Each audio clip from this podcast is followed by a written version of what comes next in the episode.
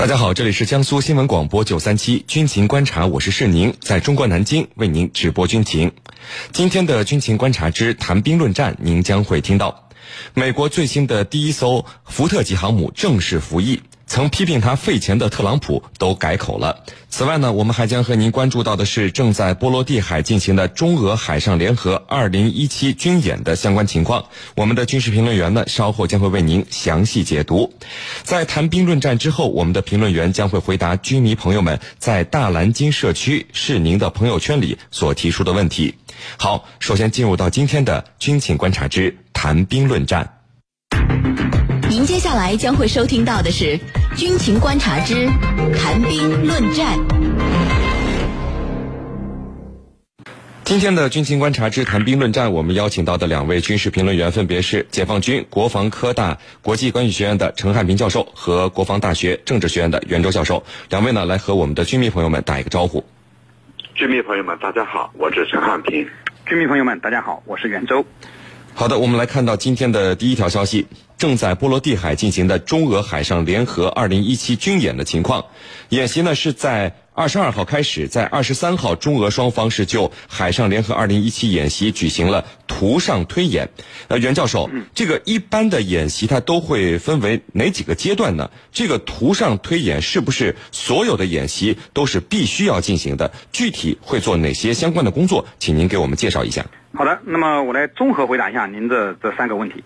呃，你像。中俄海上联合军演这样达到了战役规模的呃比较大型的这个军事演习啊，那么它的组织程序呢，通常是比较复杂的。一般而言呢，会分成这么几个阶段，即远程机动、兵力集结、呃组织协同、呃实兵演练和复盘讲评这五个阶段。呃，以这次中俄海上联合军演为例，首先呢，我们看到的是远程机动阶段。那么中国的参演编队呢，经过了大半个地球。远程航行到达了这个波罗的海的演习海域，那么接下来呢，就和俄罗斯的参演编队呢完成了一个兵力集结的任务。那么集结完成之后，双方的指挥部门就要进行组织协同的这个阶段的各种工作。那么这个工作这个阶段的工作呢是比较复杂的，呃，工作量非常大。呃，图上推演呢是这个阶段必不可少的一个组成部分。那么图上推演，顾名思义，它就是利用地图、沙盘来推演演练的流程和呃科目。那么，呃，现代的图上推演呢，实际上往往多是利用计算机，用使用计算机兵器推演的方式完成的。呃，就此次中俄联合军演来看，那么这样的呃图上推演，呃，它的目的很明显，主要有三个方面。第一呢。是使参演人员，尤其是双方的指挥员，更加熟悉演练的科目和流程。第二呢，是增加中俄双方指挥员的这个默契程度，那么呃，便于在实兵演练阶段组织协同。那么第三呢，是在推演的过程中呢，那么推演各种预想情况，那么呃，使得演习的预案更为科学合理，从而提升中俄联合军演的这个联合水平。呃，在。呃，那么基本上呢，所有的大型军演呢，都有这样的这个图上推演的过程。那么有些演习呢，比如说示范性演习，那么还要进行实兵现地的推演。呃，而这个这样才能增强这个它这种示范性演习的效果。那么至于说对抗性的演习，一般只进只进行网上或者沙盘的推演，而不进行现地的实兵推演。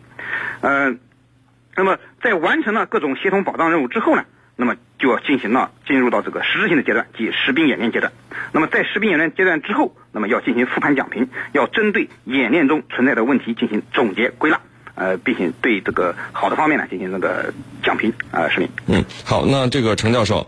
这个这次的联合演习有六个科目，以及战术行动、指挥口令和协同动作等相关的内容啊，并且把这个中俄这次参演的海上力量，我们看到是分成了两个战术群。那么从演练的内容来看，这次和之前几次中俄海军的联合演习都有着哪些不同呢？嗯，呃，我觉得不同点是很多的。除了演习的内容啊，其他方面还有很多不同。那么我们先来看这一次呢，我国海军是行程达到一万。九千多公里，经过太平洋、印度洋、大西洋，那么可以说是在这个呃欧洲的内海，所谓内海就波罗的海来进行军演的。我觉得这一点本身就就很不很不一样。为什么？我们的行程跨度是非常遥远的啊，来到了这个呃波罗的海。那么这么遥远的地方，我们跟俄罗斯展开军演，那么历史上是第一次。所以这一点啊，那是非常不同的。那么第二呢，就是在一些科目的设置上，演习科目的设置上，我们这一次搞了一个混编混演。那么设设置的科目呢，包括防潜、防舰、联合登陆、联合搜救等等多个科目。那么这里头，它所体现出来的就是中俄两军这一种战略互信。那么还有一个不同，我觉得，那这次呢，就以往啊，我们都是跟黑海舰队啊或者其他舰队来进行联合军演，这一次是和波罗的海的舰队，那么也是呃第一次的，呃这样的这个多个不不不同以往的军演啊，我觉得本身就具有非常重要的意义。首先呢，由由于我们是一个不结盟的国家，我们不跟任何人结盟，那么我们所彰显的是一种和平。那么中俄的这一种呃出现，或者说联合出现。那么本身对和平来说是具有重要的意义的，那么可以呃震慑海上的海盗和其他恐怖分子，那么维持航运航道的呃这个通畅，那么这一点来说的确是值得一提的，这是和平上的意义。那么再一个呢，就是说呃对我们海军本身的这种提升，对我们海军的锻炼，那么当然也是非常重要的。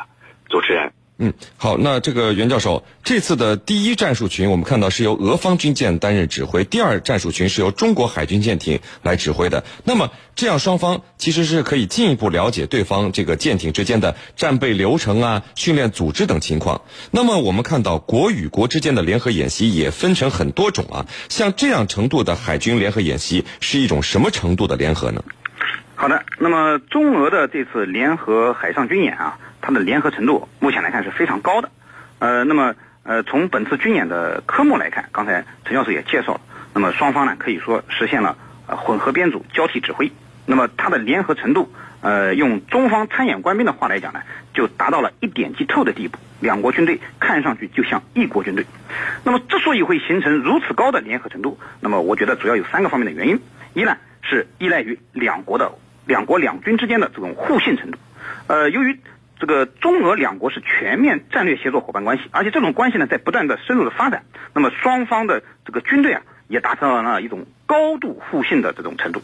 那么我们知道，要想实现高度的联合，那么两国的军队在数据参数、通讯规则、指挥手段上呀都要相互公开，那么呈现出一种无秘密可言的这种程度，这样才能达到有效的联合。那么呃，中俄两军之间这次的。这个演习的联合程度呢，也可以反馈出两军之间的这种互信程度。那么第二呢，就是依赖于长期的合作。那么实际上，我们中俄的海上联合军演从二零一二年开始到现在已经六次了。那么双方说可以说有着丰富的这种交往经验，沟通起来也不存在问题。那么对于对方的装备性能、战备的流程、训练的组织都是十分了解的。而且啊，呃，据说参演的官兵还学习了对方的语言，能够进行简单的语言的交流。那么第三呢，就是装备的现代化水平，那么特别是信息化水平，两国两军那么都派出了自己最先进的战舰，那么这种最先进的武器呢，它相互之间，呃，没有这种代差，那么更加配合起来更加这个紧密，那么它的联合程度呢也会更高，是林。嗯，好，那这个程教授，我们注意到一点，就是中俄这几年的联合演习，彼此之间的这个机动跨度都很大。陆军演习，你看是横跨数千公里来机动，把人员和装备运送到举行演习的地点。那么这次海军是从三亚到波罗的海，全程是一万九千公里。那么这种大跨度的机动，对于中俄两军来说，就是看这个运送能力和机动能力这么简单吗？嗯，那么这种大跨度的这个军演啊。我觉得除了要看投送能力和机动能力之外，还有三个因素值得我们去重视，或者值得我们去观察。那么第一个呢，就是呃有利于我们海军啊从中学习到这个先进的海上作战理念。那么这一点主要是从呃俄罗斯海军身上学到很多东西。那么尤其是对两军来说，这种混编混演。还有呢，这种交替指挥呢，的确能使我们学到很多俄罗斯的先进的东西啊。那么第二呢，就是协作密切的程度。呃，由于这次军演啊，它是呃过去几年来的第七次，那么双方轮流在自己的海域进行军演啊，它必然会使双方啊非常熟悉。特别是刚才袁老师讲的交替指挥、混编混演。那么它就能够使双方啊非常熟悉整个流程，包括对对方的熟悉。那么第三个呢，很重要的一点就是他对中俄两军的这种战略互信，乃至两国的这种战略互信啊，它是一个巨大的推动。那么我们可以看到，这次军演除了军演之外，我们的海军编队还将出席圣彼得堡俄罗斯海军节。那么，呃，我们就可以看到，这不仅仅单纯是一次军演，还参加一系列友好的交流活动。这些活动就包括刚才提到的在圣彼得堡的这个俄罗斯的海军节。那么，受邀参加这样的海军节，它必然是两军两国高度战略互信的一种体现。中俄两国目前面临许多相同或者相似的这种压力，这种压力来自于哪儿呢？来自于美国和北约西方国家。那么，在面临共同的威胁和挑战之下，中俄两国的这种联合、这种互信是非常非常重要的。比如去年我们在南海搞了一个军演，中俄的联手军演。那么这个军演的针对性是非常强的，因为在美国的推动之下，菲律宾刚刚。啊，这个搞了一个非法仲裁案，南海非法仲裁案，仲裁案一结束，东俄两军就在南海进行了军演。那么这里头的信号是非常明显的。那么目前，北约在这个欧洲刚刚完成了所谓军后卫军刀这样的军演。那么目前中俄在波罗的海军演，那么这样一种战略互信，我觉得啊是非常非常高的。那么双方呢可以说是一种默契。主持人。